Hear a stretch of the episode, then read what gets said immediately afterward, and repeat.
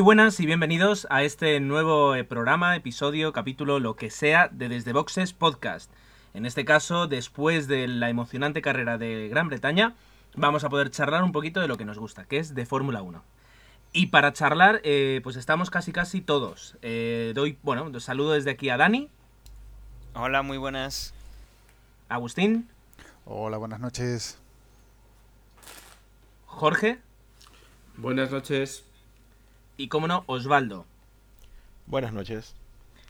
Un saludo desde aquí para, para Emanuel, que sigue en su retiro en su retiro en Beirut y que esperamos que pronto, pronto pueda volver a estar con nosotros dando sus, sus opiniones. Dicho esto, eh, si queréis, vamos a dar paso a una pequeña, a una pequeña promo y empezamos. Promo G Podcast. Toma uno. Escucha G Podcast.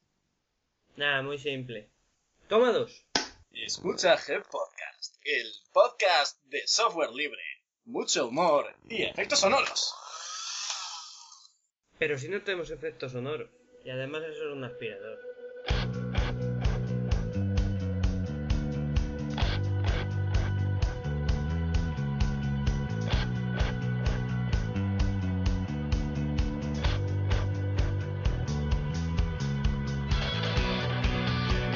Escucha Podcast en www.congdgnu.es. Pues ya podemos hablar de lo que ha sido el, el Gran Premio de Inglaterra, un Gran Premio que eh, al menos podemos decir como mínimo que ha sido mejor que el de Turquía. No sé si estáis de acuerdo conmigo. Distinto. Sí, yo sí, yo sí. Yo creo que ha sido mejor.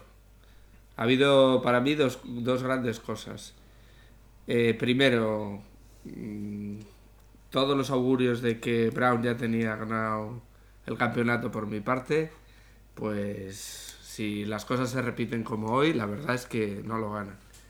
Y segundo, que, que por detrás ha sido bastante entretenido. Ha habido bastante adelantamiento, ha estado muy reñido, aunque eso es verdad. Por el puesto 13, por el puesto 14. Pero bueno, aunque solo sea por ver esos adelantamientos, ha sido bastante mejor que el de Turquía. Pues yo creo que Jorge que lo has, lo has resumido bastante bien. Eh, lo que pasa es que, eh, claro, es decir, si tenemos en cuenta que en, posiciones donde hace pues nada más que un año, pues estaban los equipos menos potentes, ahora mismo, eh, bueno, hoy en la carrera de hoy, había dos campeones del mundo eh, por ahí metidos, pues claro, yo creo que la, emoción viene también un poquito por ahí, porque, porque ha- había muy buenos pilotos con coches muy, muy parejos.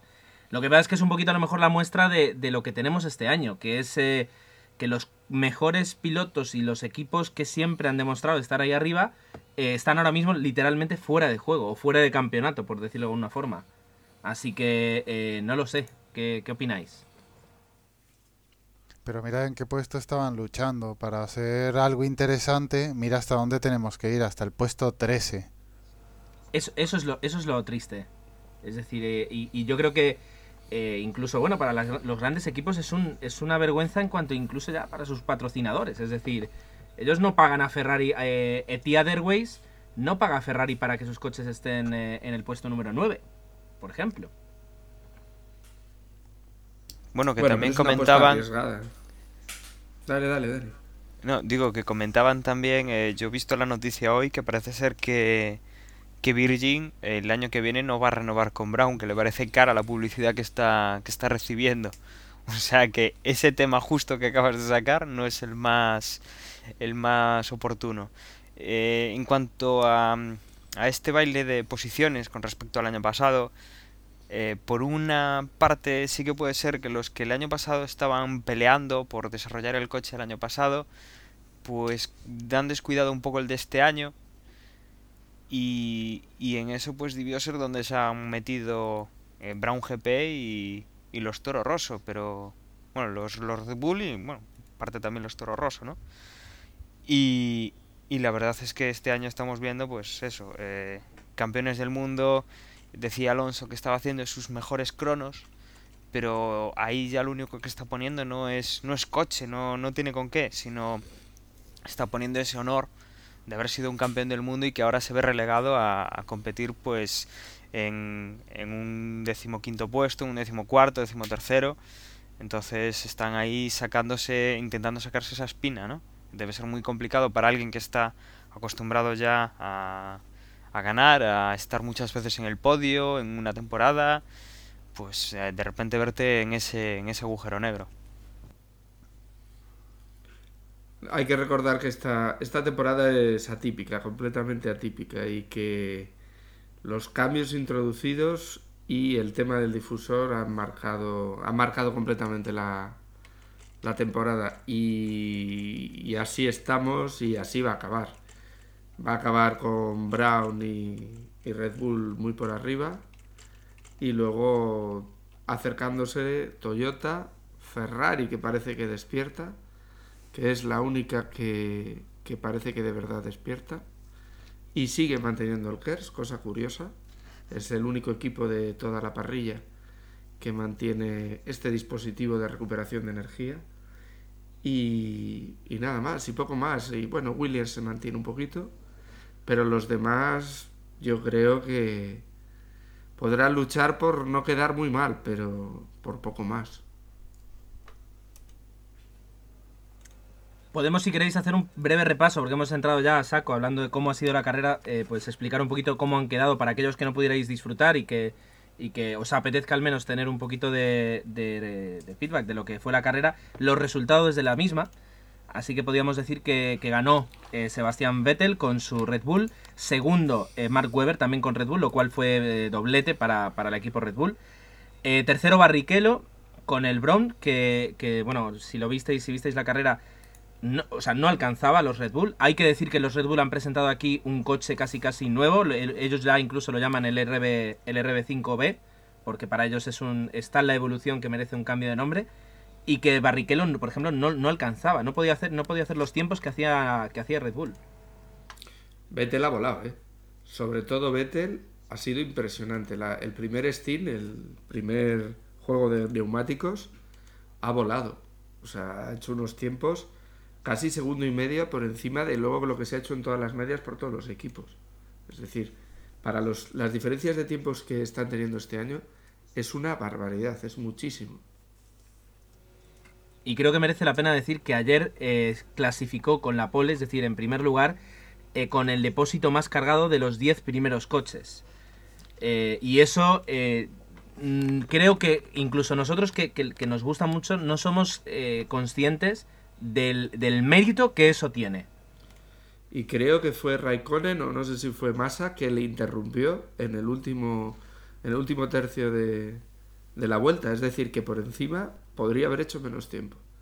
No, no, lo de Red Bull, está, lo que ha presentado aquí es impresionante. Y realmente eh, le da opciones a luchar por el título.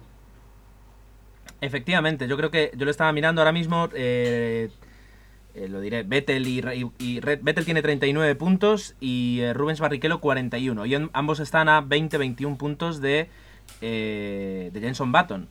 Que puede parecer, sigue pareciendo una gran distancia, pero hay que recordar que en el Mundial del 2007 eh, eh, mm, Hamilton llegó con 17 puntos de ventaja sobre Fernando Alonso y luego mira lo que pasó, quiero decir, incluso con más puntos todavía sobre, sobre Raikkonen. Y terminó ganando Raikkonen el Mundial. Así que eh, yo creo que se vuelve a abrir, gracias a Red Bull un poco, el Mundial de Fórmula 1. Tanto de constructores, que ese yo incluso lo veo más parejo, como el de pilotos. Sí, sí, ya lo defendías en el podcast anterior y el de, el de constructores lo, lo tienen al alcance de la mano.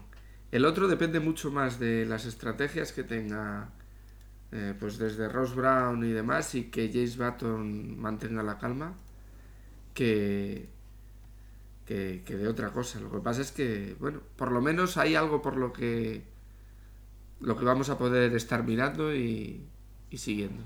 Yo creo que sí, que, que vuelve un poquito lo que es la, la emoción. Si queréis, sigo un poquito con, con los resultados para, para, para poder comentar, y yo creo que es una buena excusa para ir comentando lo, lo que hemos visto de la carrera en cada uno de los pilotos. En cuanto ópera me deje, aquí. Cuarto ha sido Felipe Massa, y yo creo que se co- confirma un poquito la, la vuelta de Ferrari, ¿verdad? Eh, quinto, eh, Rosberg, que por fin con los Toyota, con, perdón, con los William Toyota, eh, parece que están empezando a hacer resultados y ya no solo en, en- en entrenamientos, porque nuevamente los Williams estuvieron en los, tanto el viernes como en los terceros entrenamientos muy arriba. Pero esta vez sí que han conseguido un, un buen resultado. Un quinto puesto yo creo que, que se puede llamar buen resultado. Jenson Button solo ha podido ser sexto. Y aquí me gust- sí que yo creo que tenemos al menos un, un poquito de tema para hablar. ¿Qué, es qué, qué ha ocurrido con Jenson Button? Bueno, el otro día... Dale, dale. A ver, el, el- el otro día lo que comentaban es que, bueno, que, mm, que es muy típico que los equipos jueguen al despiste, y lo decía Lobato, el presentador de la sexta, y creo que era el viernes o el sábado ya les comentaban que, que no estaba contento con, con cómo iba el coche, y parece ser que, bueno, que esta vez no jugaban al despiste, sino que era, que era verdad, que no, no se estaba sintiendo cómodo. Y bueno, digamos que algún día tenía que pasar, ¿no? Llevamos ya varias carreras y Baton pues ha estado en todas ahí, dándolo todo. Ha ganado todas menos una que ya ganó Vettel y la de hoy que han vuelto a ganar Vettel. Y bueno, en algún momento tenía que, que dar un bajón, pero daros cuenta de que, si no me equivoco, hasta ahora no se ha bajado del podio y, y hoy pues ha hecho un sexto, que tampoco está mal. Entonces, algún día tenía que, entre comillas, cansarse o no conseguir poner el coche como él le gustaba o, o no conseguir adaptarse a un circuito. Y, y bueno, parece ser que bueno, será algo de del piloto de no haberlo conseguido porque Barrichello estaba en una posición alta. No, pero sí, al final cuando cambió los neumáticos en las últimas vueltas, el coche se veía que, que le iba, o en ese momento sí que estaba haciendo buenos tiempos, estaba haciendo los mejores tiempos, incluso que los de cabeza. Es decir, que al final no era tanto el coche, sino igual presión o, o estado anímico del propio piloto. Yo creo que la carrera la perdió ayer en clasificación. Eh, este año se está demostrando más que nunca que, clasificar mal es perder la carrera. Los coches tienen unos tiempos muy similares, o sea, no hay tanta distancia como había otros años, y eso te lleva a que no puedas adelantar al de delante porque no tienes un coche eh, lo suficientemente superior. Y te pones al ritmo que tienes delante y los que están por delante se van. Y en los repostajes no consigues recuperar ninguna distancia. Y yo creo que Baton perdió su posición ayer, hoy no. Yo creo que hoy no ha sido el problema. Ha hecho carrera, se ha mantenido en su posición. Más que perder la carrera, la ganas en la clasificación. Porque es el es mitad de como salgas bien, es que ya tienes la carrera ganada. O, otra cosa, eh, no porque hagas una buena clasificación vas a hacer una buena carrera. Como siempre, en Nakajima. Clasificas genial, pero después en mitad de la carrera se viene abajo, no sé qué le pasa, pero nada. Mira que había quedado mejor que, que Rosberg. Y al final Rosberg ha terminado quinto y él bastante perdido, sin puntuar incluso. Entonces, no sé. Sigamos, si queréis, un poquito con, con lo que ha sido la clasificación y, podremos seguir haciendo comentarios. Jarno Trulli ha quedado séptimo. Partía bastante bien, pero al final se ha quedado séptimo. Kimi Raikkonen ha podido ser octavo, incluso con la buenísima salida que ha hecho junto con su compañero Massa, que podríamos decir que ahí se ha notado mucho el KERS, porque a Fernando le han, como diría Lobato, le han quitado las pegatinas. Eh, pero al final solo ha sido, ah, no sé si ha sido un error de, estrategia, ahí no he estado, no he estado pendiente, no sé qué, ¿alguien lo sabe por qué, no ha adelantado más? Porque Felipe Massa salía igual que él y ha quedado cuarto.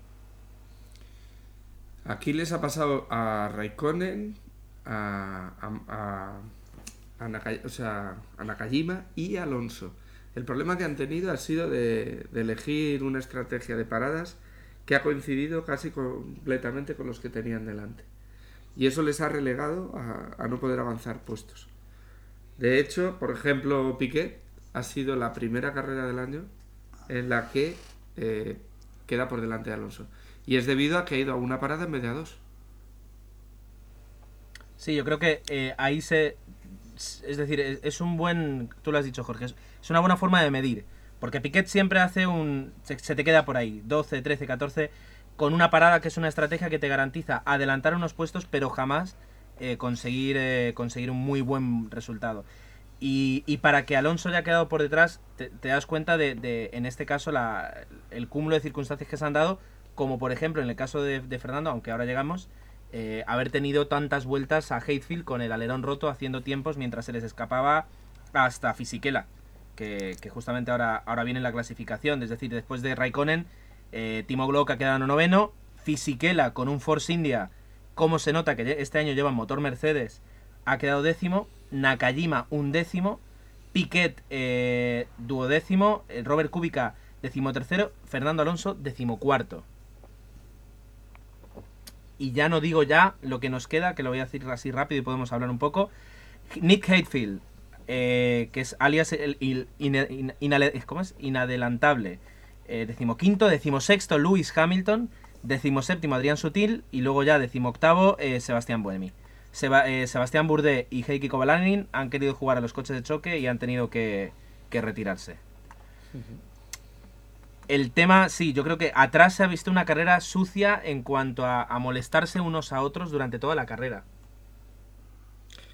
Sí, sí, y que, que está muy difícil en un, en un circuito como es este, que, que tiene curvas con mucha carga aerodinámica, eh, es muy difícil pegarse, porque si te pegas te sales, y entonces eh, cuando te pegas no puedes adelantar, y, y por ejemplo Hayfield ha demostrado que, que tapando los huecos no hay quien te pase, teniendo un coche mucho más lento que el que te precede. Pero también a quién le tapaba el puesto, porque jugando con, con Alonso o tapando a Alonso, les adelantó a los dos en la misma curva físico. Así que Sí, ahí fue, fue una, una clara, o sea, una buena maniobra de, de picaresca, de mientras que Alonso estaba enfrascado intentando adelantar a, a Hatefield. E- Es lo que dice Jorge, es decir, el que está pegado no lo puede adelantar y el que viene de atrás sí lo puede los adelantar. adelanta a los dos aún encima. Exacto, exacto. Entonces, eh, eh, yo creo que ese es- sigue siendo, siempre lo digo, el, el mayor problema de la Fórmula 1. Y es que no puede ser que. Luego Alonso, es decir, ha rodado a- eh, con los tiempos que rodaba Vettel prácticamente. O sea, y yo creo que eso es, es lo que dice. Está haciendo los mejores cronos de su carrera, aunque no, aunque no se le reconocen. Y, con, con, ese, con esa fuerza y con esos tiempos ni siquiera ha podido eh, adelantar a Hayfield, que iba tres segundos más, más lento que el resto de coches. No lo sé, no lo sé, la verdad es que no, no está nada claro. Al menos hemos podido ver un par de adelantamientos entre Alonso y Hamilton, que yo creo que ha sido casi casi de lo, de lo mejor de toda, de toda la carrera. Después hubo un doble adelantamiento de, de Luis a, a Alonso y de Alonso a Luis. Ahí bastante bien, pero bueno. No ha estado, no ha estado en. Bueno, ya digo, la carrera, la carrera ha estado entretenida, no lo podemos decir. Los que somos alonsistas, pues estamos muy tristes por porque Alonso termine en número 14, que yo creo que es indigno. Y tampoco para Lewis Hamilton, número 16, con el número 1 en su, en su monoplaza y, a- y que esté prácticamente pues eh, antepenúltimo. Hay algo, hay algo aquí que, que desde luego no, no funciona y yo creo que este mundial no va a ser recordado como uno de los mejores. Y es una lástima tanto sea como para Baton como para Vettel, sea quien sea quien gane, porque casi casi a Barrichello lo, lo podemos descartar, que, que se le recuerde por- como el ganador de un, de un mundial tan, tan turbulento, ¿verdad? Pero, pero supongo que es lo que hay. No sé, no sé si tenéis algo que añadir más acerca del desarrollo de la carrera. No, más bien recordarse como uno de los peores campeonatos, no lo sé, pero como el último, por lo visto hay muchos números.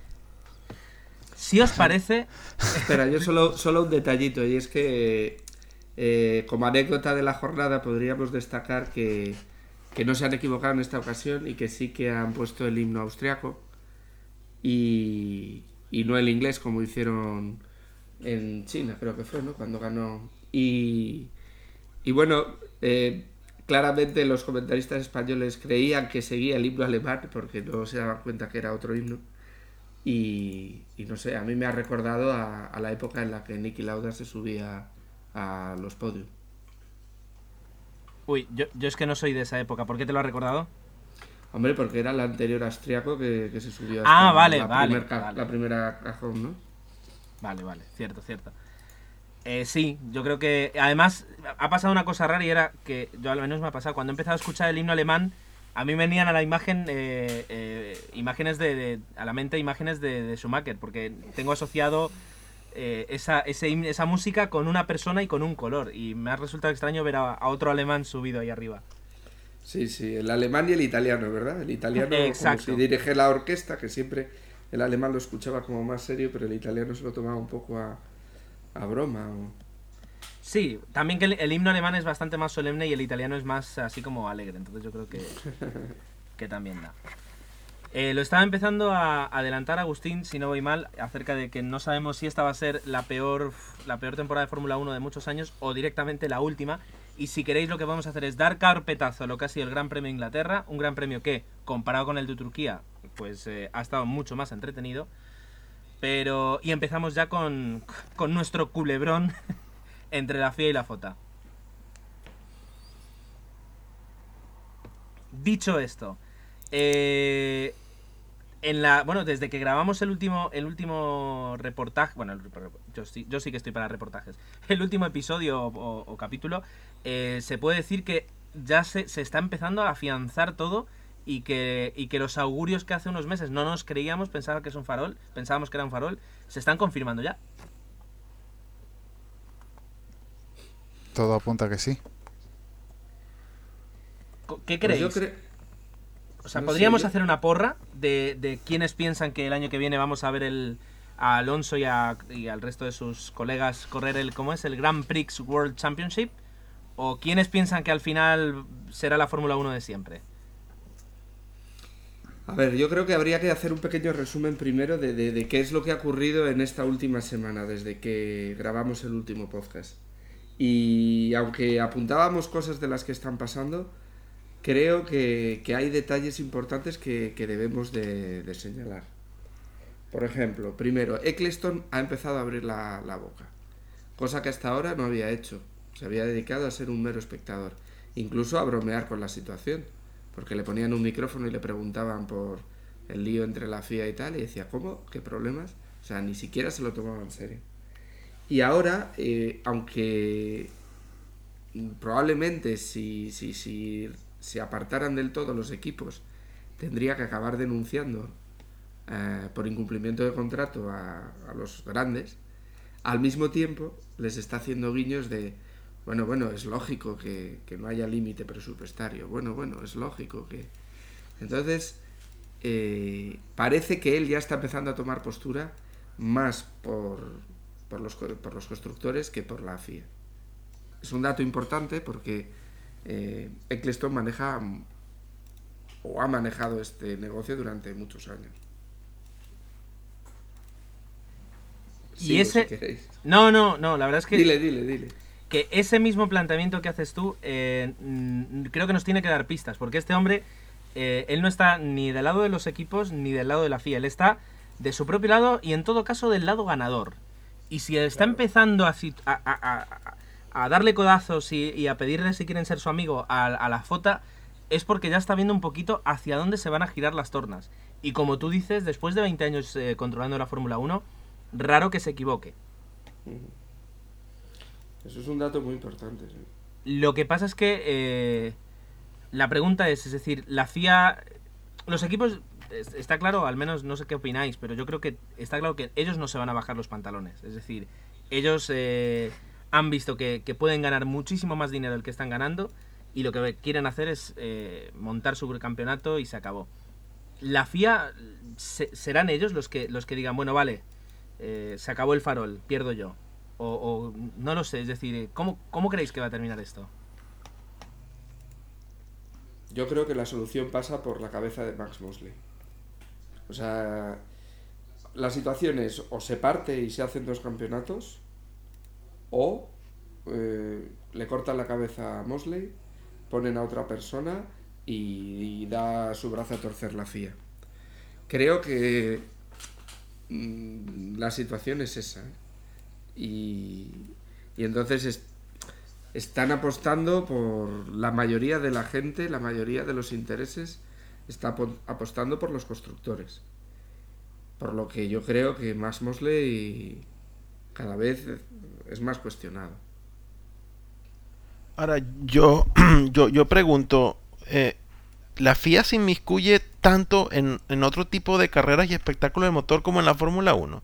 Porque yo, yo no veo esta e- este roce de y, este juego de poderes entre la FIA y no sé, el campeonato de rally o, o cualquier otra cosa. Entonces, lo que no entiendo es por qué la FIA se ensaña tanto con la Fórmula 1, se inmiscuye tanto, cambia reglas todos los años y yo no veo que también a lo mejor es desconocimiento mío de, de, de- estos otros eh, espectáculos del motor, pero no sé si en los rally cambian de tantos de, de reglas año con año, pero yo soy de los que creo realmente que la FIA se inmiscuye demasiado y que esto debería debería ser más un socio silente en todo esto y, no un, un, un partícipe tan activo, es mi opinión. Yo creo que eso beneficiaría beneficiaría a todo a todo el espectáculo y principalmente a nosotros como como como fanáticos y espectadores, la verdad.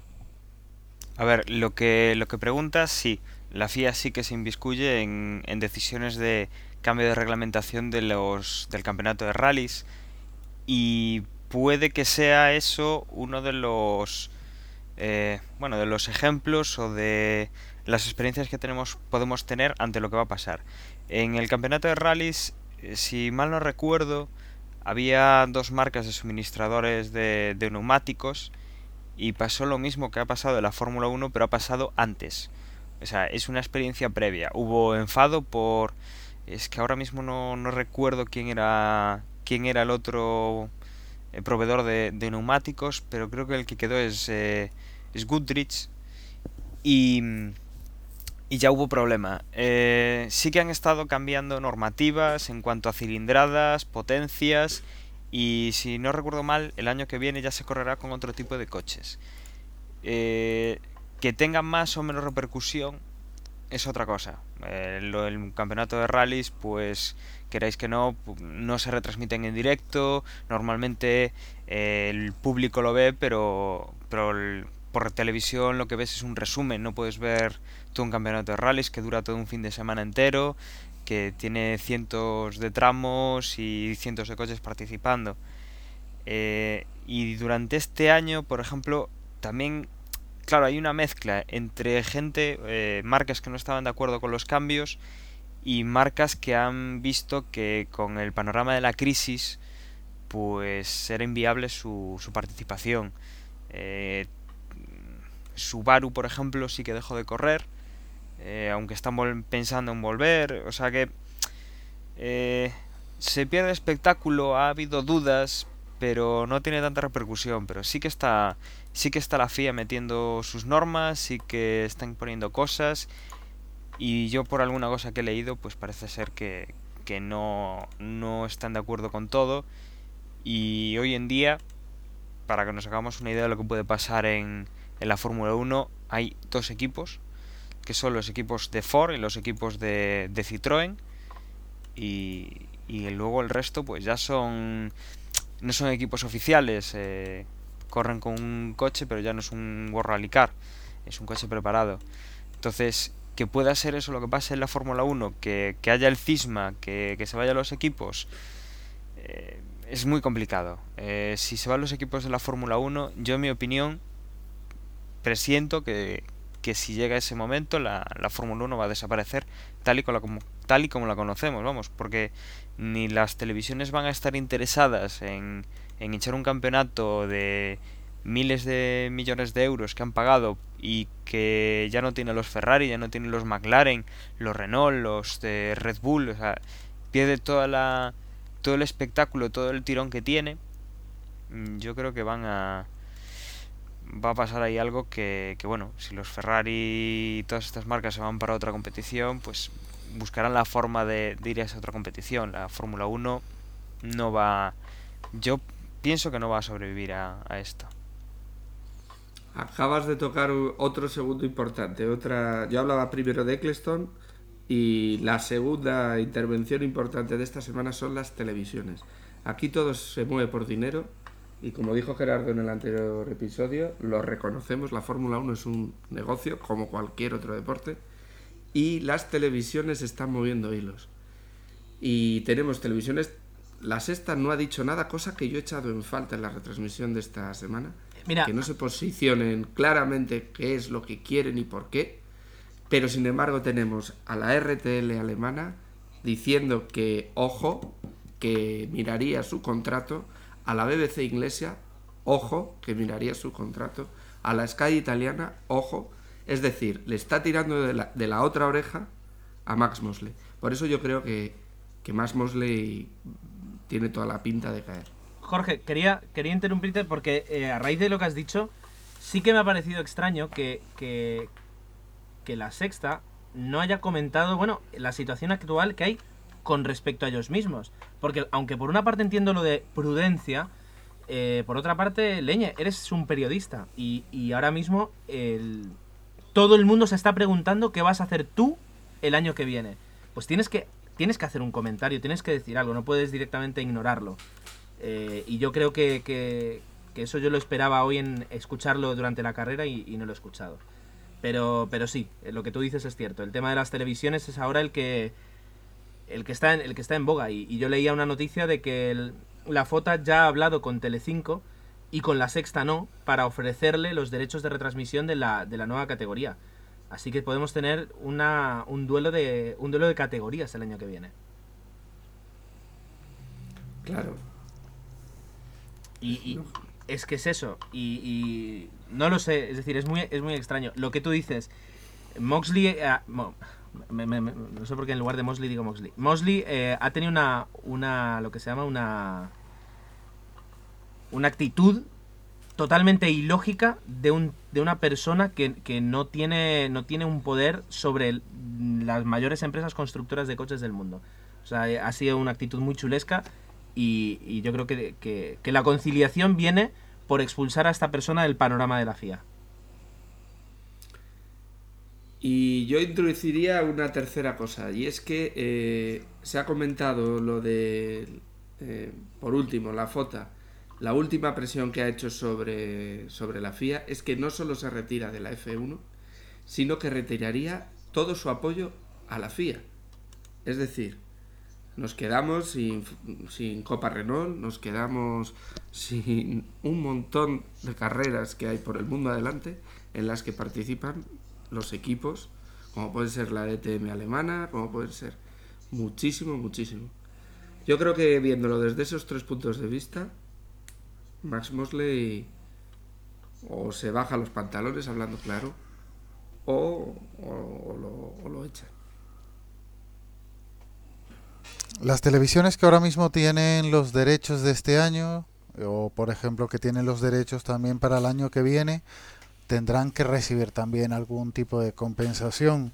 Eso sí que va a ser eh, importante, porque aparte de, de perder el campeonato en sí, la, la FIA lo que va a perder es muchísimo dinero en te- tipo de, de compensación económica. Yo más bien pienso que al final acabará cediendo Moxley y aceptará toda, todo lo que le puedan decir.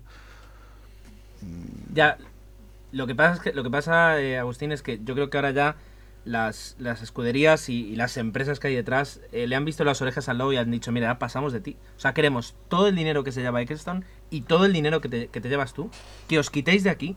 Nosotros ya nos vamos a encargar, porque al fin y al cabo llevamos toda la vida poniendo el espectáculo y lo vamos a seguir poniendo.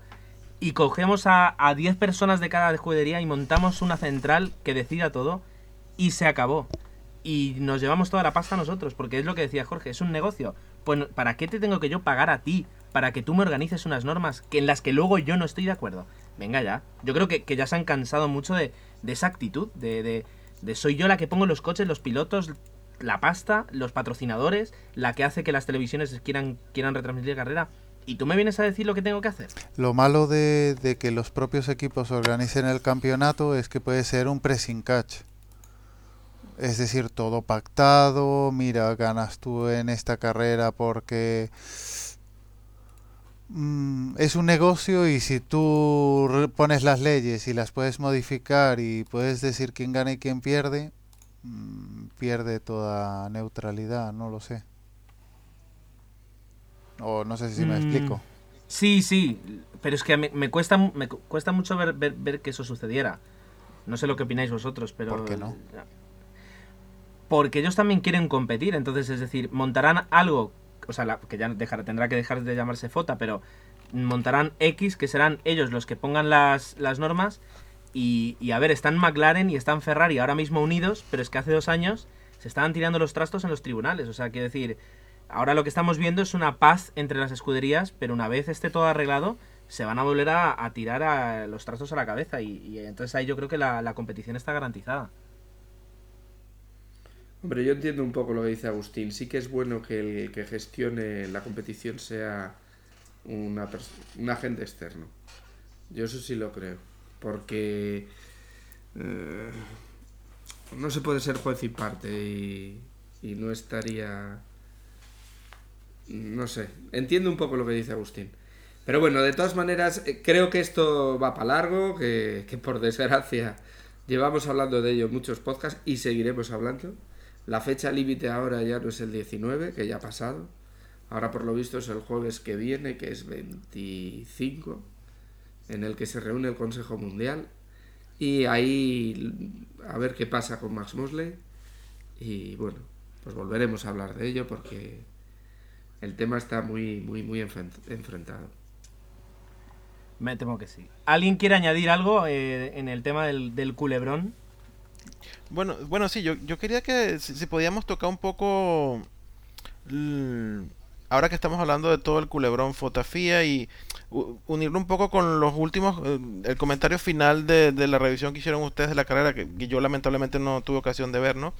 Pero la el- al final de la revisión ustedes hablaban de que, bueno, que era ya como que Vox Populi de de que se está opinando de que el peor campeonato de Fórmula 1 y yo quisiera unir un poco eso- esos dos conceptos porque yo honestamente eh, siento que quiz- quizás la, la mancha negra de este campeonato no, no sea precisamente eh, el que el, lo del el dominio de Brown o el dominio de Jason Button. Yo creo que parte de, de esto viene dado por todo este lío, que est- est- estos entresijos eh, de- detrás de las carreras, que, que es lo que está haciendo un, poco manchar lo que se está viendo en el campeonato, porque, a ver, es que yo, yo recuerdo campeonatos hace 20 años donde McLaren ganaba la- las 25 carreras del campeonato y nadie decía que, era, que la Fórmula 1 era un aburrimiento.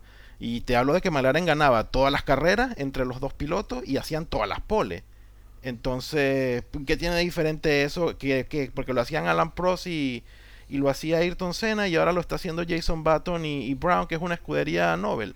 O sea, no sé, para mí es exactamente lo mismo. Yo creo que la, única diferencia de este año eh, es simplemente todo este lío y, y que también yo todas estas críticas que estoy viendo, que las veo realmente en la prensa española, yo creo que todo esto viene dado al, papel que está haciendo que está haciendo Alonso. Entonces yo creo que están creo que todos estos periodistas y todos estos comentarios que se lanzan en, en los periódicos, yo creo que se están viendo un poco el ombligo y no se dan cuenta de que la Fórmula 1 no es Alonso o, o que si Alonso gana el campeonato queda de primero o octavo. No, pero Entonces, que hace- un campeonato malo, pero ¿por qué? ¿Por, por todos estos líos o por, el- o por las carreras en sí? No. Porque yo vuelvo y repito, ya ha habido campeonatos hace 20 años donde McLaren las ganaba todas. Entonces, ¿qué diferencia hay, hay entre eso y lo que estamos viendo ahora? O sea, a mí que me, den- me- a mí que me muestren una diferencia y, y- y yo, y yo concuerdo en que sí, este es el peor campeonato de toda la historia, pero, pero si no me muestran una diferencia clara entre lo que estoy comentando y lo que está pasando ahora, pues no entiendo. Es simplemente que la gente está aburrida porque no está viendo a Alonso ganar y ya. Me parece a mí, ¿eh? He dicho. No, a ver, yo, ¿Quién yo creo, yo creo Dani. que hay un, un par de cosas que hay que tener en cuenta. Vamos a ver. Eh, la FIA el año pasado eh, introdujo unas novedades destinadas a, en teoría, eh, cambiar el- la visión de la Fórmula 1, hacerlo más divertido, más emocionante para el público.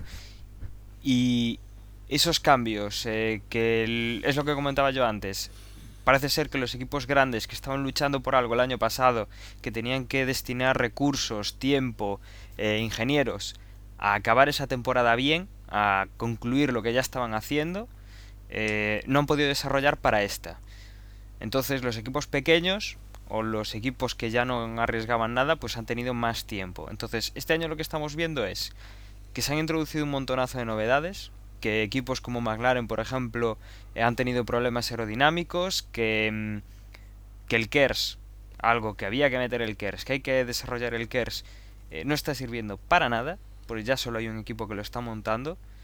Eh, no es obligatorio, tienes que ponerlo, no lo pones. eh, entonces, lo que se está viendo es que ha habido muchas novedades, que equipos pues han estado más o menos eh, de acuerdo, que, que van para, para una opción de, de poner algo interesante sobre la mesa, pero claro, de repente te encuentras que las carreras las está ganando solo un equipo, que solo hay otro que está presentando una alternativa, que los equipos que son los fuertes, los que sigue la gente, los que la mayoría de, de los, eh, de los aficionados sigue, están abajo, que no están pudiendo hacer nada, claro que es un campeonato, entre comillas, malo, aburrido, eh, porque vamos a ver, o sea, cuando hacemos la porra, eh, pensamos en A, Baton, o B, Weber, o Weber, eh, Vettel. O sea, eso es lo que lo está haciendo malo, entre comillas.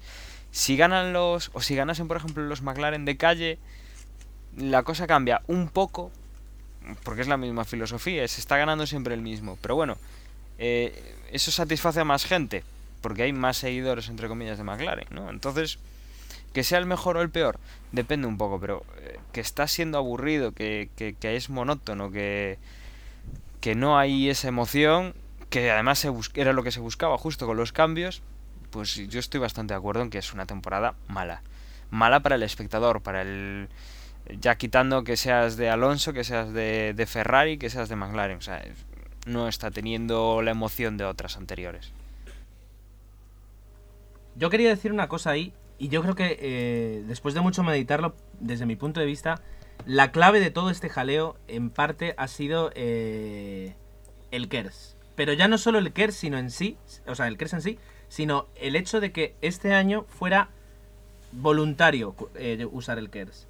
Porque entonces las grandes, las que tenían mucho dinero que gastar, hicieron un coche y metieron pero muchísimo dinero y muchísimos ingenieros a desarrollar algo que ellos pensaban que iba a ser la bomba. Cuando de repente llegan a, a los test y se dan cuenta de que no sirve para nada, se dan cuenta que han, han derrochado eh, la mayor parte de los recursos que tenían para luego estar haciendo mejoras y para hacer coches más competitivos en algo que los coches más, el Force India, que es el coche a lo mejor con menos presupuesto, ni se plantea llevar este año.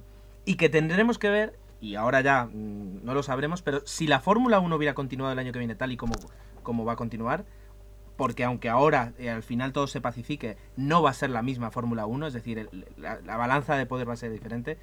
eh, si, si ah, después de lo que ha pasado este año, iban a hacer obligatorio el KERS. Entonces ya las, las grandes escuderías, las más potentes, fue cuando han empezado a, a- a- estar hartas del todo. A eso le sumas el tema del doble difusor y a eso le sumas eh, la, la Fórmula 1 de dos velocidades eh, que quiere poner Mosley y entonces ahí ya ha sido el, el- crack. Eh, entonces, tú dices, eh, Osvaldo, el tema de que las carreras...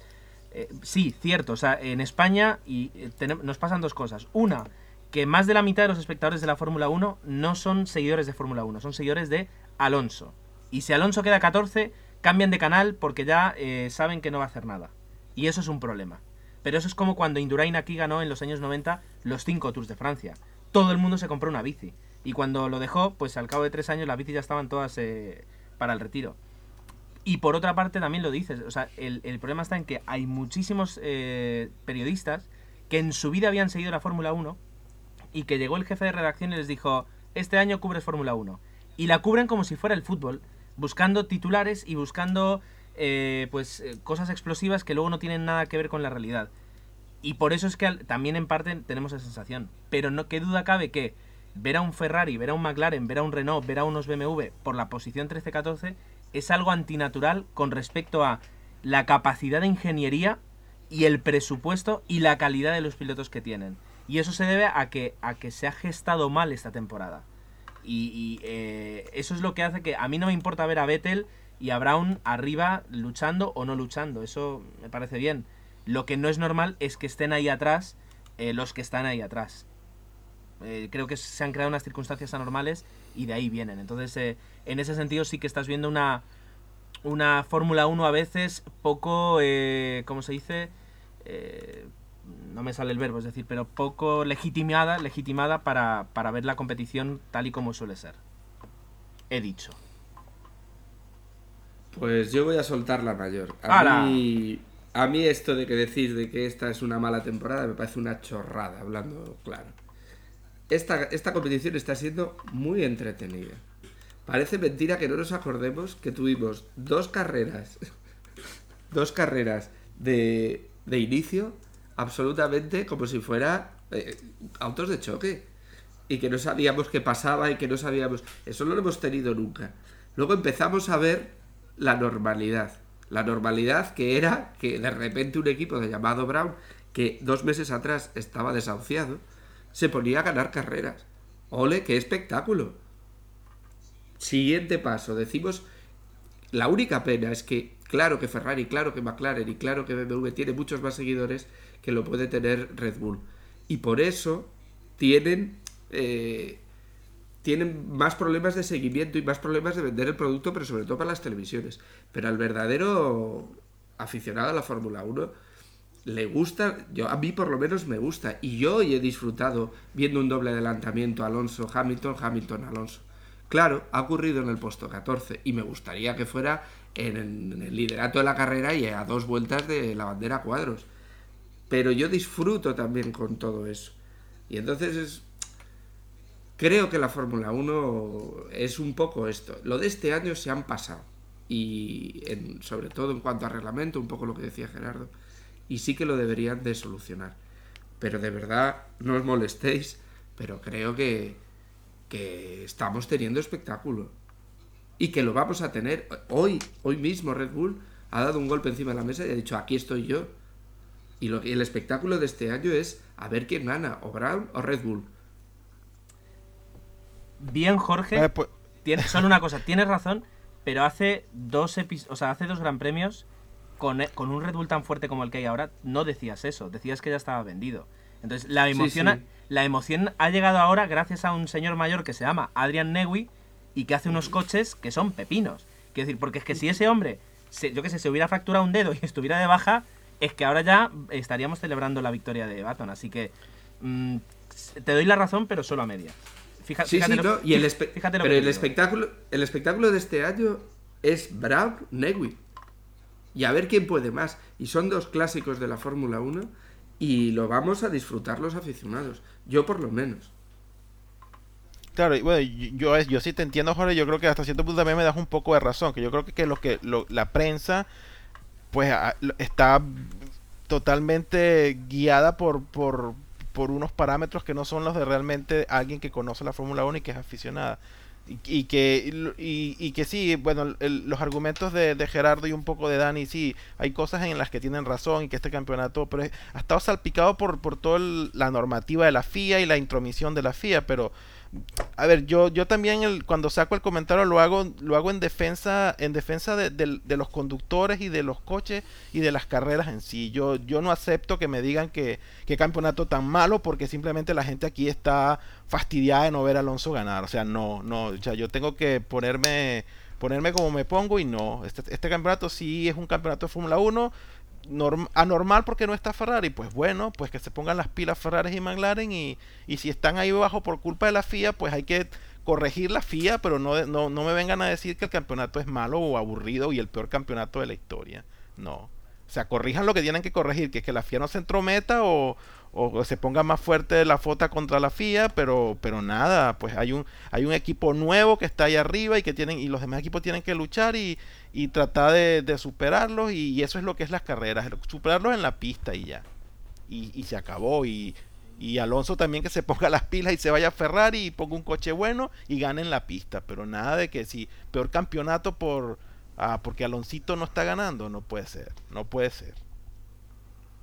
No, pero fíjate que también las, ¿cómo le llaman? La- los últimos campeonatos eran más emocionantes, había más adelantamientos, estaba Schumacher y estaba Alonso adelantándose o eso. Eh, cuando salió Hamilton, pues teníamos eh, adelantamientos de Hamilton, el Sanganchao, eh, cosas que daban diversión. Este año, Bueno, pero el, ver, el pero a único ver, punto ver, divertido yo- son dos adelantamientos que ocurren con dos coches que ya han sido doblados y que están luchando por el puesto 14-15. eso tampoco es muy Bueno, pero- emocionante. Que el primero Bueno, pero- saque 30 segundos al segundo y que pare en boxes, se tome un cubata, vuelva a salir y sigue de primero, pues es bastante soso.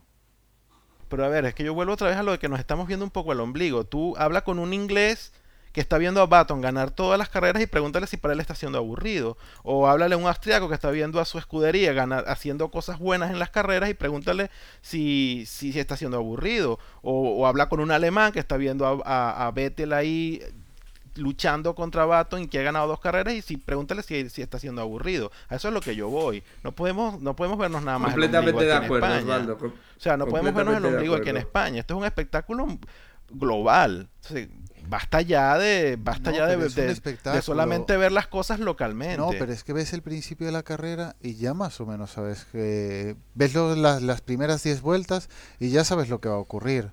No, pero mira, Agustín, yo decía la semana pasada, este campeonato es de Brown, y ya hoy me estoy desdiciendo. Eso es el espectáculo. Pero, pero, pero. Eh, sí, o sea, todo lo que decís, cierto, y es verdad. Y que nos miramos el ombligo, cierto. Y que, y que somos, en esto typical Spanish, que si nuestro deportista no queda el primero, entonces es que, es que no, no, no existe el deporte. Cierto. Ahora, no es normal que Ferrari, BMW, Renault, eh, Toro Rosso y Force India no los, en- no los cuento. Es decir, que la, eh, McLaren, que las mejores eh, escuderías, ya no es que no estén haciendo buen- buenos resultados, es que las veas perdidas, que no saben qué hacer con el coche y, que, y que dadas a otra norma que no hemos hablado nunca aquí, que es la de la prohibición de los entrenamientos, están atadas de pies y manos porque saben que como pongan el alerón que no toca, la han cagado, como pasó con, con, eh, con McLaren en, en- lo diré, en Mónaco. Es decir, pusieron la, evolución que no tocaba y se vinieron atrás. Entonces, eso, eso no es bueno para el deporte. Es decir, yo lo que quiero ver es a los mejores equipos haciendo lo mejor posible y, y no lo estoy viendo. Ojo. Y creo que... eh, cierto, es decir, y un austríaco tiene que estar emocionado porque, como tú decías antes, Jorge, desde Niki Lauda no veía el himno austríaco sonar en, en, eh, en, un, en un circuito, en un podio. Pero a costa de qué? A, a costa de, de- de- tener una, una temporada muy irregular. Entonces, eh, me resisto a creer que no se puedan hacer las cosas mejor y que, y que Sebastián Vettel con su Red Bull no pueda estar compitiendo con casi todos los coches y no con unos pocos, no, porque ocurre que, que los otros no, no han podido evolucionar los coches bien. Quiero decir, a eso es- tal vez no podemos decir que es la peor temporada de Fórmula 1 de la historia. Creo que eso sería una exageración y yo tampoco tengo la edad como para haber, haberlas vistas todas. Pero que es la más rara en años, la más extraña y la más irregular en algunos en con respecto a las temporadas pasadas, yo creo que ahí podemos estar todos de acuerdo. Y que eso no es beneficioso para, el deporte en sí, como dicen Alonso, que- que los aficionados ya no saben cómo funciona este deporte, yo creo que eso es, eso es cierto. Otra cosa es que te puedas sentar y disfrutar un buen rato de una carrera. No sé si compartís mucho mi, mi punto de vista. Sí, sí. Que, que lo decía de buen rollo, ¿eh? Que, que, o sea, que Sí, sí. me pongo en modo discurso y ya sabéis que no paro, pero que... No, pero el, Bueno, el eh, comentario que hice yo no es por, uh, por Alonso o por alguno en particular, es en general. Me da igual que Alonso quede vigésimo, pero si la carrera tiene adelantamientos, si tiene emoción, si, ¡buah! Mira que entra en boxes y va a perder la carrera porque ha cambiado o tal, que haya algo que durante la carrera haya algún movimiento, que ganen alguna posición. Eh, lo que decía Jorge al principio, eh, Nakajima, eh, Alonso y quién era el otro, Raikkonen, sabes que van a cagar la carrera porque el de adelante le va a taponar el resto de la carrera. ¿Por qué? Porque no se puede adelantar. Mm, No hay, no hay nada, es que a eso me refiero con la emoción, no porque Alonso quede primero es la mejor temporada o porque Alonso esté de 20 es una mierda. No. Yo hablo en, en global. Que, que Vettel gana y joder, qué guapo que una escudería pequeña gane, de pinga.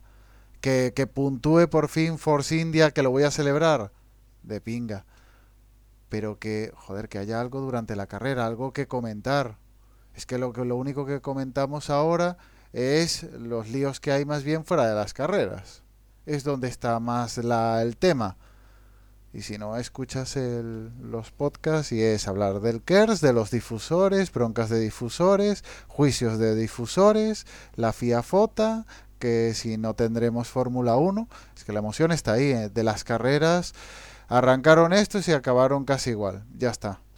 ¿Y este adelantamiento? Nada, no hay nada. Es que por no haber ya ni hay safety car, que había las tres primeras carreras, coño. Ni la lluvia, que ya estamos ahí ameigando para ver si sale un poquito de agua para que cambie un poco el ritmo de la carrera. Y lo digo en tono general, no por Alonso o, o- o por No. Hamilton o por alguien puntual que me da igual. Yo lo decía porque creo que podemos reconocer que este país, es decir, tiene seguidores de Fórmula 1 y luego tiene alonsistas que en el momento en que Alonso ya no hace nada, pues el deporte no les importa. Y yo creo que... Pero sí, sí. Eh, ¿Os parece que demos, eh, no carpetazo, pero al menos que apartemos la carpeta hasta, hasta el próximo episodio, que seguro que seguiremos hablando, hablando de, de este culebrón? ¿Os parece que ya eh, sigamos adelante? Sí. Vale, pues si lo dice Agustín, hay que hacerlo. Vamos a repasar brevemente, y esta vez yo creo que va a ser muy breve, las porras que hicimos en, el, en el previo al Gran Premio de Inglaterra. Y que me vais a tener que recordar porque yo nunca tengo memoria, nunca me acuerdo ni siquiera de los que yo dije. ¿Cómo, cómo quedó la cosa? A ver. Jorge Agustín. Qué malo. Qué bien te viene hoy, ¿no? Eh, eh. Algún día tenía que ocurrir, algún día. Al- Sí, sí, nosotros nos tiramos a Brown de cabeza y claramente Red Bull y Vettel. y yo confío en Red Bull. Eh, va- Sí. Vamos a decir que como, de hecho, en un alarde de confianza de nuestro amigo Jorge dijo, como el primero está tan claro que va a ser Jenson Button, vamos a dar los tres primeros. Porque si no, nos vamos a, lo- a estar los tres robándonos eh, los unos a los otros a Button. Eso fue lo que dijo Jorge. Sí, sí.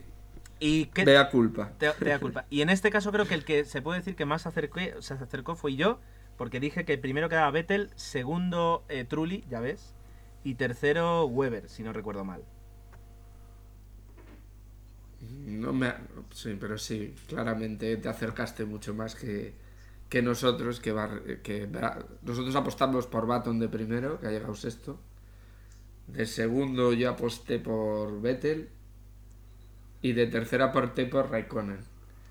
Ni, ni Baton ni Raikkonen se acercan, se han acercado claramente a cabeza, así que nada.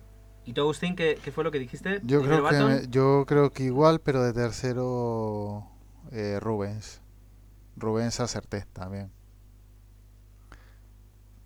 Creo que lo di por tercero y nada.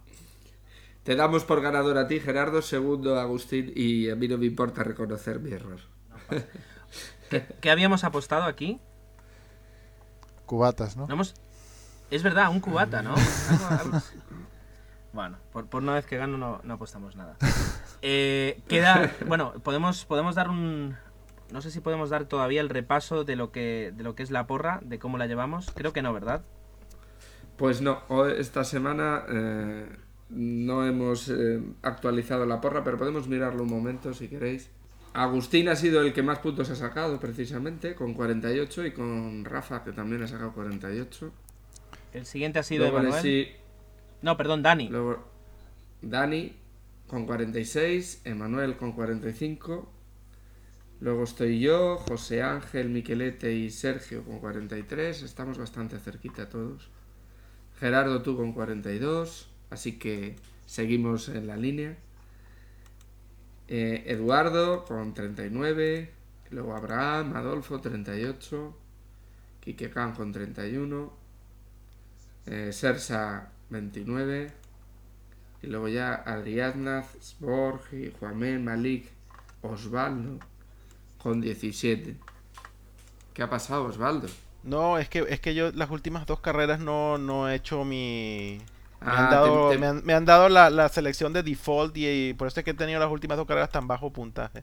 Claro, yo creo que todos estos últimos, lo que a mí ya también me pasó una semana que no, que no hice la apuesta y te ponen un, como dices tú, una apuesta por defecto y claro, te tocan algún punto, pero bueno, bastantes pocos, claro. Bueno, pues vamos a. Yo creo que no, no se moverán demasiado los. No se moverá, no se moverá la situación. Yo creo que seguirá Miquelete de primero. Y. Y bueno, yo creo que más o menos sigue todo igual. Bueno. Pues eh, nada, a la espera de que seguramente esta semana, esta semana se, se podrán actualizar. Eh, si queréis, por supuesto, podéis entrar en www.desdeboxespodcast.com. Allí tenéis una, un enlace a la porra y allí tenéis las dos ligas, tanto la de f1pick6.com como la de f1manager.info. Que, que a mí la verdad es que también me gusta, me gusta más el poder comprar y vender y vender corredores. Antes de, antes de terminar, eh, nos debemos a nuestros oyentes y deberíamos eh, comentar los comen- bueno, valga la redundancia, comentar la- los comentarios que nos han llegado al, al blog, ¿verdad? Pues eh, vamos a ver. Tenemos uno eh, por orden de llegada, mejor, nunca mejor dicho. Eh, tenemos uno en el que Sebastián Rigo, eh, que además, ahora, ahora caigo, es, es un, es un conocido, bueno, se- o, o se llama igual o es un conocido mío. eh, un- eh, así que le, le saludo desde aquí. Desde luego con ese apellido desde, lo veo más mallorquín que, que gallego. Pues nos, nos in- bueno, invita, me invita a que, a que le eche un vistazo a una aplicación de Fórmula 1 eh, que tú tienes, ¿verdad, Jorge? Sí, yo la he comprado y la verdad es que está muy bien. Es un timing, te da la misma información que te da por la web, lo único es que en tu iPhone. Y, o bueno, iPad Touch, por supuesto. Y luego tiene una visión que, es muy chula, que es eh, con un plano cenital del circuito, te va colocando a todos los pilotos en tiempo real eh, el, en el sitio donde están. Y la verdad es que es una vista que podrían añadir también en la web de formula1.com, pero que de momento solo está activa ahí. Es muy recomendable si vas a ver las carreras, a lo mejor eh, sin estar delante del ordenador, porque puedes mirar en cualquier momento el tiempo. Pues ahí queda para los que estemos disfrutando de, de un iPhone o de un iPod Touch, pues eh, a lo mejor es, es una opción. Yo la verdad es que tal vez después de después de lo que eh, he visto que bueno de los pantallazos que, que ha enviado Jorge, pues lo mismo cae, porque además creo que son ¿cuánto es? ¿Cuánto cuesta? 6 euros. Cuatro. ¿Cuatro? Sí. Pues a mí me ha costado seis. A ver, a ver, ¿quién, No. quién- quién da, me- quién da menos? No, ¿Quién pues da lo menos? estoy mirando ahora mismo que, que el que el chico nos dejó el enlace y, y entré en el enlace que pone la página y pone 4 euros. Y- Son 4 euros, pues sí, creía que había pagado 6. Ah, vale, vale, vale. Sí, sí. Perdón, perdón, perdón. Eh, luego tenemos un. eh, lo diré. Tenemos un comentario de José Andrés de Salamanca. Que bueno, que nos felicita por, por nuestro podcast. Que le dice que está deseando que llegue la Fórmula 1 y escuchar la previa con nosotros. Y después de la carrera, eh, ver si, si compartimos sus comentarios acerca de la, de la carrera. Y que quería comentar con nosotros eh, el que él cree que es el principal problema del KERS. Y que, es que aparte del problema de la distribución de pesos, eh, dice que el problema es que los pilotos tienen el mismo número de usos por vuelta y como dijo Alonso, eh, todos los uti- utilizan acabando en el mismo sitio y, para lo mismo. Y que eh, una buena, él ve como una buena salida para el KERS el que un piloto tuviera un número finito de, de veces que puede utilizar el KERS por carrera. Él pone un ejemplo, tienes 10 usos y los usas cuando te dé la gana, eh, pero solo tienes 10 usos. Y si detrás te viene otro coche que ya los utilizó al principio de la carrera y tú los tienes y él no, pues entonces eh, ahí hay un poco de, de competición y nos, nos dice que cómo lo vemos, que, que cuál es nuestra opinión y un saludo.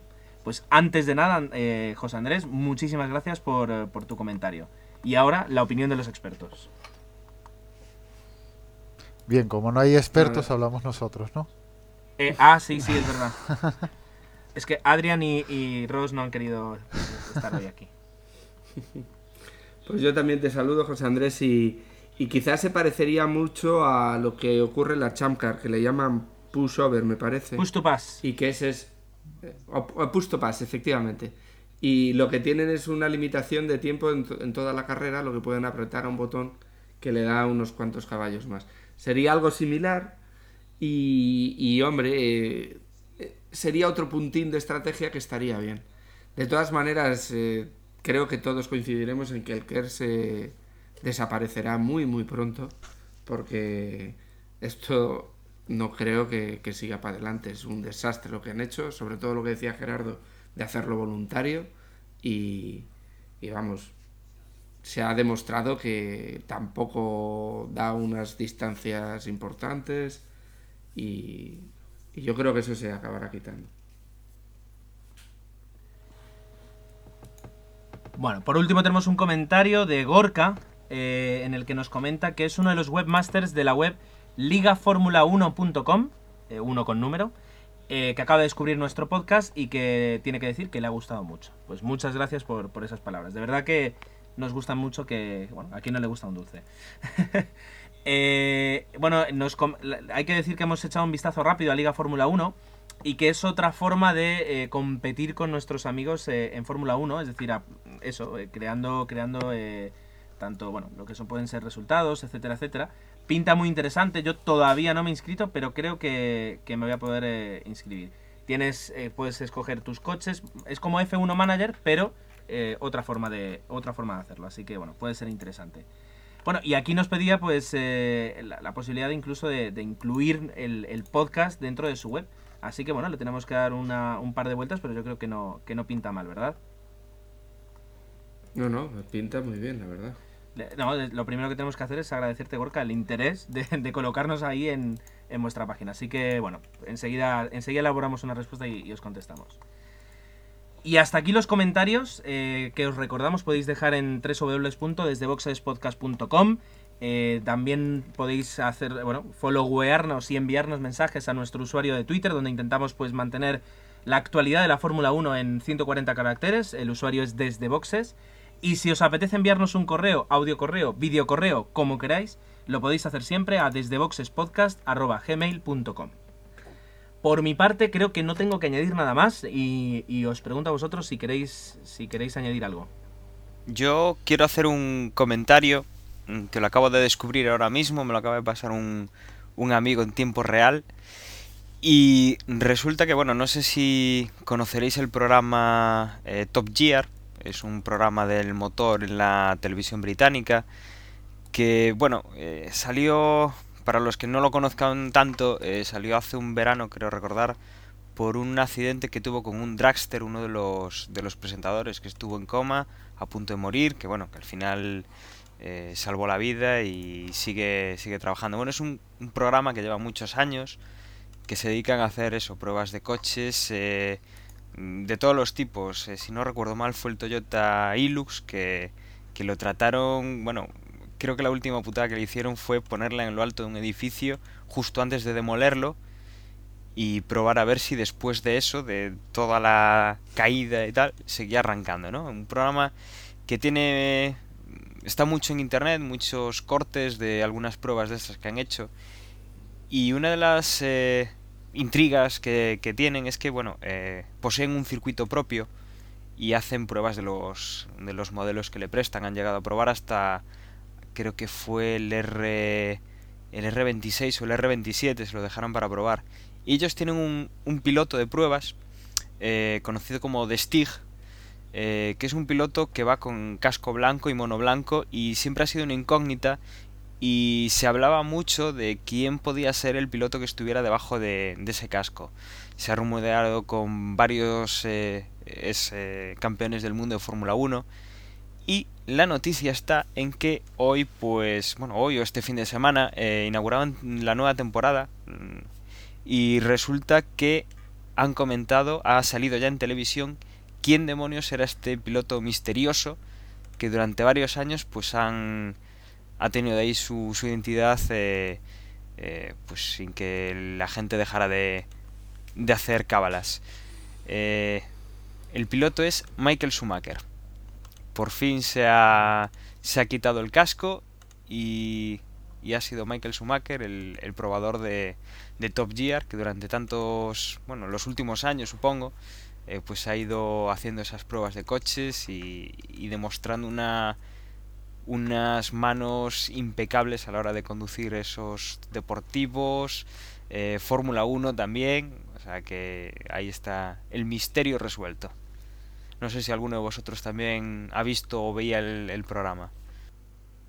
Sí, sí, yo, yo, yo sabía algo al respecto. Bueno, y también en algún momento se, se rumoreaba de que realmente el stick no era un solo piloto, sino que era un, un tándem o un trío de, de- de pilotos que se, que se iba turnando. Pero, pero bueno, no sabía que, que se había revelado ya la identidad y que había sido Michael Schumacher quien, quien fungía como, como el stick, pero bueno, es interesante.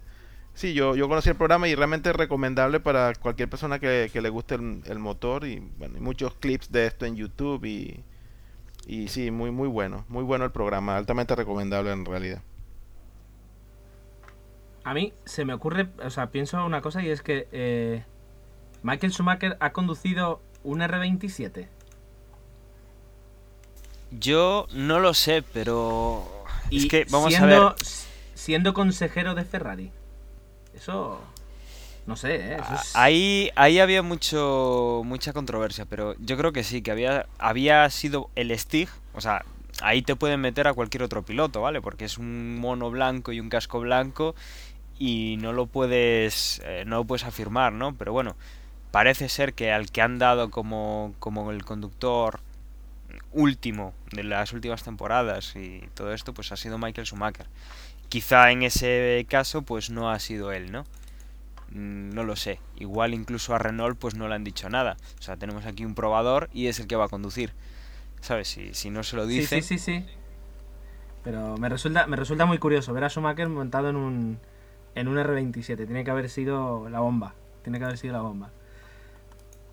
Pues, oye, interesante. Yo creo que he visto algunos reportajes suyos. eh, me da la sensación que, que he visto algunos reportajes suyos y son muy interesantes. Y hacen cosas que, que yo creo que el, resto de, personas apasionadas por, por el motor, ya no por el deporte, sino por el mismo motor, pues nos gustaría y no podemos. Así que, bueno, interesante que nos has traído esta, esta noticia.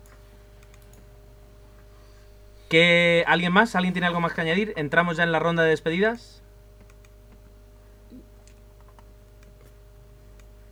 Ese silencio significa que nadie más tiene que añadir. Así que doy paso a Agustín. Bueno, hasta la próxima. El próximo fin de semana la, la presentación o la, el previo de, de Alemania. A ver qué, qué noticias tenemos. Buenas noches. Dani. Bueno, pues tras la última, las últimas noticias nos despedimos. Eh, eh, esperamos que nos escuchéis en el próximo podcast, que como dice Agustín ya será el previo a, a Alemania. Y bueno, hasta dentro de una semana. Jorge. Pues lo mismo. eh, en breve tendréis la clasificación de nuestra porra, que la llevamos un poquito atrasada. Y nada, dar la enhorabuena a Miquelete, que sigue de primero. Y también las gracias porque nos está aportando de vez en cuando con mensajes vía Twitter con información interesante que, que volvemos a, a retuitear para que la conozcamos todos. Sin más, hasta luego. Y por último, Osvaldo. Pues nada, despedirme. eh, probablemente eh, espero ya poder estar un poco más con más continuidad en, lo- en los próximos podcasts y espero no estar tan enfadado para la, próxima grabación, ¿eh? Así que, pues nada, nos estamos escuchando la próxima semana. Hasta luego. Pues hasta aquí. Este ha sido el, el episodio, el capítulo, lo que sea, desde Boxes. Y os esperamos en el próximo, eh, pues con más emoción todavía. Hablando siempre de lo que nos gusta, la Fórmula 1. Hasta luego.